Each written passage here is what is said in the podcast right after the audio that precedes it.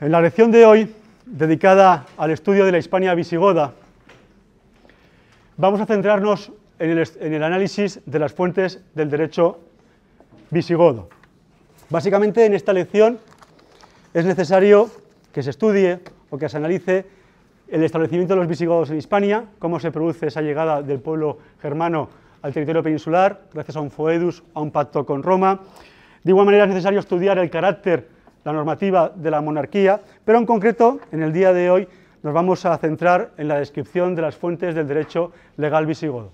De nuevo, debo recordar y debo reseñar que esta presentación no es más ni menos que un resumen, unas indicaciones genéricas que en ningún momento van a suplir el estudio de manuales y de los materiales que se van a facilitar para su análisis.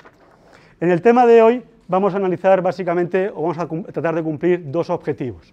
Vamos a saber cuáles son las fuentes del derecho visigodo, qué textos legales existieron en la península durante el reino visigodo, y en segundo lugar, a tratar de solventar una cuestión debatida en la doctrina y es cómo se aplicó en el territorio peninsular cada uno de estos textos, de qué manera. Por eso, el esquema de nuestra intervención va a ser la siguiente. Haremos una primera introducción sobre los antecedentes del derecho visigodo, haciendo una referencia a cuáles son los orígenes, a cuáles son las características de los derechos germánicos, de donde beben el pueblo, donde toma sus fuentes el derecho visigodo. Haremos un estudio pormenorizado, detallado, de las principales fuentes del derecho visigodo, de todos y cada uno de los textos legales que se han promulgado en la península durante el reinado de los visigodos. Y para terminar, haremos, abriremos un debate sobre el modo en el que se han aplicado esos textos legales en el territorio peninsular. El punto de partida, como decía anteriormente, era el estudio de los antecedentes, de las raíces del derecho germano, del derecho de los pueblos germanos, del derecho visigodo. Hay que decir que el derecho germano es un derecho esencialmente consuetudinario y oral, pero es un derecho que con el tiempo va a tener influencias romanas e influencias del derecho canónico. En los orígenes del derecho germánico, del derecho visigodo, encontramos instituciones tales como la ultrache o la venganza es sangre, que no consiste ni más ni menos que en resarcir el daño, la agresión sufrida por un individuo de la SIPE, del grupo familiar, de la unidad familiar, reprendiendo, agrediendo al agresor de forma directa. Es una aplicación de la máxima, la ley del talión, de ojo por ojo, diente por diente. Pero además de esta institución básica del derecho germano, también encontramos en los antecedentes del pueblo visigodo la institución de la Wergel, que no es más ni menos que poner a disposición de la SIPE, del núcleo familiar, cuyo miembro ha sido dañado, perjudicado, una indemnización o compensación económica por el daño sufrido. En definitiva, son instituciones antiguas, remotas, que gracias a la influencia del derecho romano y sobre todo del derecho canónico, van a ir desapareciendo. Y ese derecho germánico que en su origen es consuetudinario y oral, va a adquirir con el tiempo el carácter de derecho escrito. Por eso, a la hora de estudiar las fuentes del derecho visigodo, nos encontramos con siete textos legales publicados en Hispania durante la estancia de los visigodos en nuestras tierras. Las leyes teodoricianas el edicto de Teodorico, los capítulos gaudencianos, el código de Eurico, el breviario de Alarico, el código de Lovigilo o Codex Revisus y el Liber Judiciorum. Al estudio de todos y cada uno de estos textos legales, de estas fuentes de derecho visigodo, vamos a dedicar la sesión de hoy. El primero de ellos es las leyes teodoricianas. Son las más antiguas leyes conocidas y según la historiografía son debidas a Teodorico I, siglo V, o a su hijo Teodorico II. Estas leyes, las leyes teodoricianas, no se han conservado directamente, no disponemos de un ejemplar de las mismas. Por tanto, la doctrina llega a discutir incluso su propia existencia. Porque hay algunos autores, como San Isidoro de Sevilla, que señala que el rey Eurico, otro monarca visigodo que veremos ahora, fue el primer monarca godo legislador. Con esta afirmación de este historiador, de, este, San Isidoro de Sevilla, se desprende parte de la doctrina entiende que las leyes teodoricianas no existieron, en tanto en cuanto el primer código, la primera legislación goda que se publica es en el reinado de Eurico. No obstante, existen elementos que llevan a otros sectores de la doctrina a entender que estas leyes teodoricianas sí existieron y fueron un cuerpo legal autónomo e independiente. Básicamente son dos los argumentos aducidos por la doctrina para justificar la existencia de estas leyes. Por un lado, el propio rey Eurico, al ocuparse de las cuestiones referentes al reparto de tierras, se refiere a la regulación de su padre, a la normativa anterior. Y eso presupone que sí existía una normativa anterior a la monarquía del rey Eurico. De igual manera, las leyes teodoricianas, señala la doctrina, son citadas por otro historiador, por otra personalidad de la época, por el obispo Sidonio Apolinar, en una carta personal en la que critica la actitud de cierto funcionario propicio a los godos en perjuicio de los hispanos romanos, de los hispanos godos en el reparto de tierras. Porque el contenido principal de estas leyes teodoricianas se dedican básicamente a cuestiones vinculadas al reparto de tierras entre los hispano-romanos, los hispanogodos y los godos. Sin embargo, esta es una primera aproximación, un primer texto normativo de una primera fuente del derecho visigodo. Pero encontramos otras más importantes y más relevantes. La siguiente a señalar es el edicto de Teodorico. De este sí conservamos una copia, por tanto hay constancia de que existió, pero sin embargo la doctrina discute quién es el autor de este edicto, del edicto de Teodorico. Para un sector de la doctrina, el sector tradicional, entiende que es obra de un rey ostrogodo, Teodorico el Grande. Por eso no debe ser estudiado al analizar las fuentes visigodas, es un texto ostrogodo. Sin embargo, a partir de 1953, esta doctrina se revisa y se considera que el edicto de Teodorico es propiamente dicho una fuente del derecho visigodo.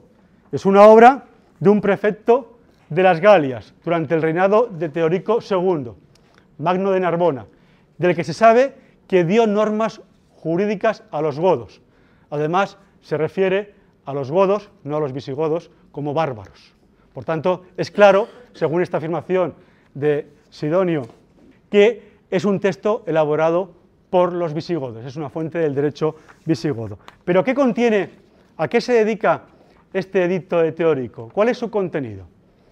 Es un texto amplio que consta de un prólogo y 150 capítulos más un epílogo. Trata principalmente de regular problemas territoriales en lugares donde conviven romanos y bárbaros y donde hubieran problemas de asentamiento. Es un código, es un texto, el edicto de Teodorico, que recoge disposiciones tomadas del derecho romano posclásico, básicamente de los códigos gregoriano, hermogeniano y teodosiano. Junto al edicto de Teodorico, otra fuente del derecho visigodo son los capítulos gaudencianos. Reciben su nombre de un historiador llamado Gaudencio y fue encontrado en Inglaterra a finales del siglo XIX. Consta de apenas 14 capítulos y se trata de una colección fragmentada de normas legales sobre derecho privado y procesal. Hablan, de nuevo, también sobre el reparto de tierras entre godos, germanos y romanos. Junto a estos códigos, junto a estas leyes, encontramos el código de Eurico. El código de Eurico se localizó en la Biblioteca Nacional de París, en un palimpsesto, en un documento que ya contenía escrita una obra de Viris Illustribus de San Jerónimo, y debajo de esa escritura se recogen, se localizaron los capítulos de este código visigodo, el código de Eurico. El origen, según Sidonio de Apolinar, corresponde al rey Eurico, en tanto en cuanto en su obra llega a afirmar que Eurico dominó a los pueblos con las armas y a estas con las leyes. De igual modo, San Isidoro, en su obra, señala que el primer rey bajo cuyo gobierno los godos comenzaron a regirse por leyes y no por costumbres es el rey Eurico. Tradicionalmente, por tanto, la autoría del Código de Eurico se ascribe al rey Eurico, que accedió al poder en el año 466 y estuvo en él hasta el año 484. Sin embargo, dicha teoría ha sido cuestionada por el historiador Alfonso García Gallo. En su opinión, el Código de Eurico no es autoría de este monarca, sino que es de Teodorico II. Las afirmaciones de Sidonio Apolinar y San Isidoro, que hemos comentado, no tienen por qué referirse al Código de Eurico, sino que pueden ser simples normas dispersas. Como veis, la autoría del Código de Eurico tampoco parece estar clara. A nosotros nos interesa estudiar o analizar su contenido. El código de Eurico, a través de ese palincesto, fue reconstruido por Álvaro Dors y se estima que tiene un total de 350 preceptos. Lógicamente, lo conservamos de forma incompleta y apenas se conservan los artículos 276 a 336. En su mayoría, el código de Eurico hace referencia a cuestiones relacionadas con el reparto de tierras. Así, por ejemplo, He traído aquí dos normas, dos ejemplos. En el capítulo 277, párrafo tercero, señala que ordenamos mantener los antiguos linderos tal y como se mandó en otra ley de nuestro Padre. O el párrafo segundo de este mismo capítulo dice que no permitimos remover en absoluto los pleitos, los litigios justos o injustos que fueron concluidos reinando nuestro Padre. Lo que es cierto, por tanto, es que el código de Eurico es un texto que regula cuestiones referentes al reparto de tierras y presenta, esta es una cuestión importante, un alto grado de romanización. Asume, presenta una influencia de derecho romano relevante. Junto al Código de Eurico, otro texto relevante o importante dentro de las fuentes del derecho visigodo encontramos el breviario de Alarico, también conocido, pues lo manejáis en los textos, la lex romana visigotorum. El breviario de Alarico es un cuerpo legal visigodo en el cual se recoge el derecho vigente en el reino visigodo de Tolosa. Fue elaborado por el rey Alarico II promulgándose en el año 506 después de Cristo, Breviario de Alarico. Es un texto muy romanizado y se dice que el motivo, la razón que dio lugar a su promulgación fue un interés político, el deseo por parte del monarca de atraerse, de buscarse el favor de la población hispanogoda. De hecho, en su articulado, el objetivo, la, finalidad de esta norma es tratar de clarificar la aplicación del derecho. Fijaros, el breviario de Alarico empieza con las siguientes palabras. Trabajando con el favor de Dios en provecho de nuestros pueblos, hemos determinado corregir con mejor deliberación las cosas justas e injustas que se hallan en el derecho. Y tomando el parecer de los sacerdotes y personas de la nobleza, queremos disipar la oscuridad del derecho antiguo de las leyes romanas. De modo que no quede en ellos ninguna disposición antigua que dé origen a disputas diarias de una multitud de pleitos. Por tanto, vemos que el breviario de Arico se realiza con un interés político para acercarse, para dar una respuesta a la población hispano-romana, y en segundo lugar se hace con una clara finalidad práctica, poner orden en el mare magnum, en, en el mundo jurídico, determinar qué normas están en vigor y cuáles no. El contenido del breviario es un texto redactado en latín que consta de cinco partes divididas en leges y juras. El breviario contiene esencialmente normas de derecho civil, aunque también encuentra o regula ciertos aspectos de derecho público. Finalmente, en el contenido, además de estas leges y estas juras, eh, localizamos, y esto es muy importante, lo vamos a ver, una advertencia refrendando por parte del rey Alarico II su suscripción oficial, mandando ordenar que se cumpla y se aplique ese texto. Pero veámoslo con calma. Las dos secciones de leges, en el contenido del breviario, incluyen constituciones imperiales, tomadas del código de Teodosio, básicamente, y también de sus sucesores. En cuanto a las tres secciones de Yura, se contienen parcialmente el Liber de Gai, así como una buena cantidad de textos provenientes de las sentencias de Paulo, los responsa de Papiano y los códigos gregoriano y hermogeniano. Veis claramente la influencia del derecho romano. Pero además, y es aquí donde yo quería llegar, además de este contenido influenciado en el derecho romano, el breviario, la Lex Romana Visigotorum, incluye una advertencia final del monarca, del rey Alarico, a la suscripción oficial de ese documento. En una carta dirigida al conde Timoteo, obliga a la aplicación del breviario en sus tribunales, advirtiéndole de las penas que puede sufrir en caso de ignorar este mandato. Dice, leo textualmente, mandamos usted, pues, cuidar de que en los tribunales de tu jurisdicción no se presente ni se admita ninguna otra ley ni fórmula de derecho bajo pena si no lo hicieres así, de muerte o confiscación de tus bienes.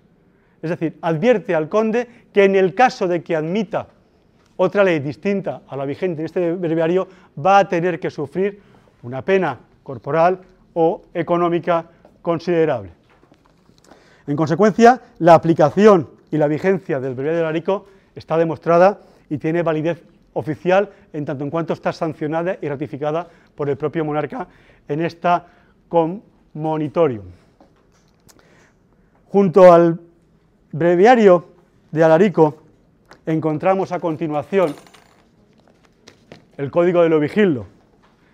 El código de lo vigildo se debe al monarca de este mismo nombre y supone ni más ni menos que una revisión del anterior código del rey Eurico. Por eso también es conocido el código de lo vigildo por el nombre de Codex Revixus.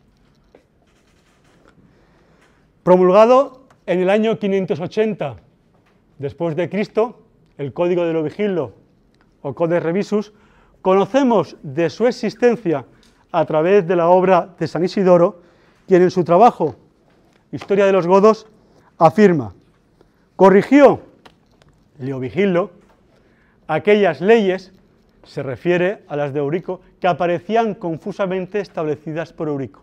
Corrigió Leovigilo aquellas leyes que aparecían confusamente establecidas por Eurico. Por tanto, queda claro que el código de Leovigildo no es más que una revisión, una actualización del código de Eurico.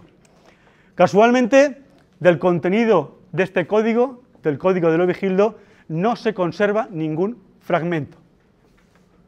Sin embargo, conocemos de su existencia a través de las referencias que se hacen al mismo en otra fuente del derecho visigodo, que veremos a continuación, el Liber Judiciorum.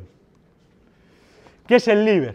El Liber es la obra legal del derecho visigodo más importante, promulgada por Recesvinto en el año 654. Su labor, la tarea de este monarca, consistió en añadir al Código de Leovigildo, al Codex Revisus, las leyes dictadas por los monarcas posteriores. Es decir, a partir del Código Eurico, Leovigildo añade las normas publicadas en ese reinado y Recesvinto, a través del Liber Judiciorum, añade a posteriori las normas publicadas en ese periodo de tiempo. Es la obra más importante del derecho visigodo porque conlleva una unificación jurídica al aplicarse a todos los habitantes de Hispania. Presenta una aplicación de carácter territorial. Ya veremos más adelante esto qué significa. Es decir, el GIBER, en su articulado, dispone que su aplicación será a todos los habitantes visigodos y no godos de Hispania. También es relevante este texto, el LIBER, no solamente por su origen, por su promulgación, sino por su contenido. En él se recoge, en el LIBER, tanto derecho público como derecho privado. Consta de 12 libros, casualmente los mismos que el Código de Justiniano, el Corpus Juris Civili, la fuente principal del derecho romano posclásico. En esos libros se habla tanto de aspectos públicos como la forma de promulgar la ley, el funcionamiento del legislador, la administración de justicia, como temas de derecho privado civil, como matrimonios, sucesiones, herencias, como derecho penal, crímenes, robos, violencia y otras cuestiones ligadas al comercio, mercaderes y herejías y judíos. Es un texto legal completo en el que se estudia, en el que se regula, en el que se abarca tanto lo público como lo privado. Por eso, por ejemplo, a la hora de estudiar alguno de estos libros del LIBER, algunos de estos capítulos del LIBER, pues encontramos la regulación de las características que son necesarias para ser considerado persona física en aquella época, es decir, se considera por el LIBER persona física al nacido y vivido 10 días al menos y que ha recibido el bautismo. Esa es la definición de persona del Liber Judiciorum. Al nacido y vivido al menos 10 días y que haya recibido el bautismo. También se establece quién es el menor de edad. Si es menor de edad hasta los 15 años, edad a partir de la cual, o hasta llegar a ella, se está sometido a tutela a falta de padre. De igual manera, se establece una clara distinción entre esclavos y libres, con un régimen jurídico distinto. Se obliga o se impide al padre a disponer de los hijos, no podrá ni venderlos, ni donarlos, ni privarles de su vida, y se establece que el régimen económico matrimonial, después del matrimonio, es el régimen de gananciales. Estas son las regulaciones en cuanto que contiene el LIBER en aspectos de derecho civil, pero también encontramos regulaciones en materia penal. El LIBER admite la pena de muerte, de hecho, el adulterio faculta, mejor dicho, al marido, en el caso de la mujer adulta, a darle muerte, pudiendo matarla si lo sorprende infraganti. De igual manera, los delitos de lesiones o daños personales son castigados en base a la ley de talión, pero solo en los casos de que esas lesiones hayan sido premeditadas, hayan sido buscadas. Y de igual manera, la tortura se desarrolla en un plazo máximo de tres días en presencia de jueces y de otros hombres invitados de este. Ya vemos un cuerpo elaborado que, como comentaba anteriormente, pues recoge aspectos de derecho público, la promulgación de la ley, la administración de justicia, como aspectos de derecho privado, régimen económico matrimonial, tutela, edad mínima o minoría de edad, derecho penal, penas, castigos, pero una de las cuestiones más importantes a la hora de estudiar el Liber Judiciorum, el Liber en cada una de las leyes indica al margen el nombre del rey que la promulgó. Vemos en el lateral, pues Chindasvinto, Recesvinto, etc. Y en su defecto, cuando no indica el monarca que ha promulgado, que ha elaborado esa ley, el Liber diferencia con la denominación antigua o antigua enmendata. Gracias a esta diferenciación es por lo que ha sido posible reconstruir esas fuentes del derecho visigodo que yo antes comentaba que no teníamos constancia fehaciente de ninguno de sus ejemplares. ¿eh? Así la doctrina entiende que las referencias que en el Liber utilizan el término antigua se está refiriendo al código de Eurico, mientras que en aquellas ocasiones en las que aparece el término antigua enmendata, lo que estamos encontrando son leyes recogidas en el código de Lovigildo o Codex Revisus. Esto explica el por qué antes cuando hablaba del código de Lovigildo y decía que no teníamos eh, ningún ejemplar de esta norma, pero que teníamos referencia de su contenido a través del Liber. Es decir, a través de esas indicaciones, de esas anotaciones al margen, en la que se indica la ley de qué monarca es y si no hay monarca indicado, se establece antigua o antigua enmendata. Antigua como referencia, que es una norma incluida en el Código de Eurico, y antigua enmendata incluida en el Código de lo Vigilo o Codex Revisus.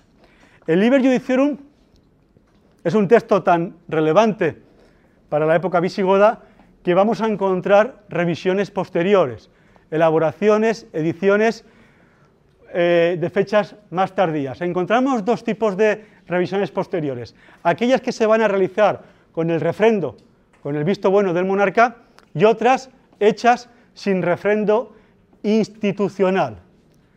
En el primer campo, es decir, aquí ya se cuentan con el visto bueno de la autoridad competente, localizamos la revisión herbigiana del año 680 y la revisión de Égica del año 693. Pero lo más relevante de este aspecto es que al margen de estas ediciones públicas o oficiales, existieron del Liber ediciones vulgatas, es decir, ediciones no oficiales que fueron elaborando los propios juristas, los propios profesionales del derecho, gracias a la praxis diaria de ese texto. Es decir, en los propios tribunales, gracias al ejercicio profesional, añadían disposiciones y corregían aquellas que podían presentar errores.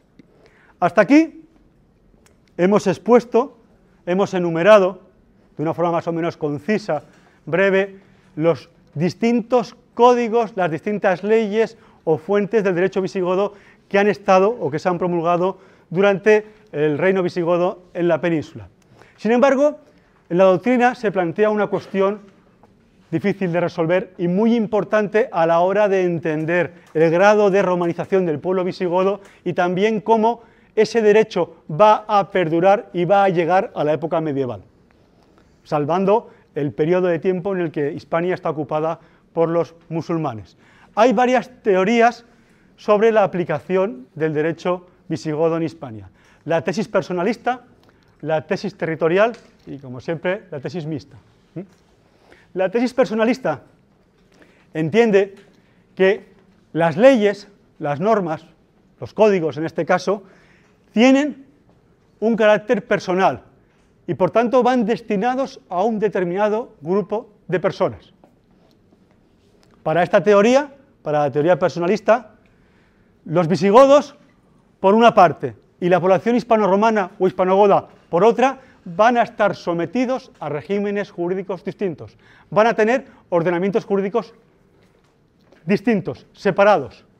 Por tanto, para la teoría personalista, el código de Eurico estará vigente únicamente para la población visigoda, en tanto en cuanto es un derecho personal, es un derecho promulgado para los visigodos. Y en esa época, la población hispano-romana continuará rigiéndose por su derecho propio, por el derecho romano. Para los defensores de esta teoría, será más adelante cuando esa población hispano-romana reciba el breviario de Alarico. ¿Recordáis que yo comentaba que es una norma que se promulga con un interés político de acercamiento de la población hispano-romana? Pues ese, para satisfacer las necesidades de ese pueblo hispano-romano que convive con los godos. En ese momento en el que se promulga el breviario de Larico, continúa estando vigente el código de Urico para los godos. Así resolvemos eh, este trabalenguas, es decir, el código de Urico y el breviario habrían coexistido al mismo tiempo. Uno, el código de Urico para la población goda y otro, el breviario de Alarico, para la hispano-romana. Según esta teoría, años más tarde, la población goda verá renovado su ordenamiento jurídico con la promulgación del Codex Revisus, del Código de Ovigildo, continuando los hispano-romanos regiéndose por su breviario. Y continúa esta teoría de igual modo, finalmente, con la promulgación del Liber Judiciorum, se derogan el Código Único, Código Levigildo y el breviario, todo lo anterior, y existe un único derecho, un único texto legal, un único código, el Liber, de aplicación para todos los habitantes de Hispania, para godos y para hispano-romanos. Esta es la teoría personalista. Por tanto, esta teoría concluye que los textos legales visigodos tuvieron una diferente vigencia, teniendo todos ellos un carácter personal hasta la promulgación del líder.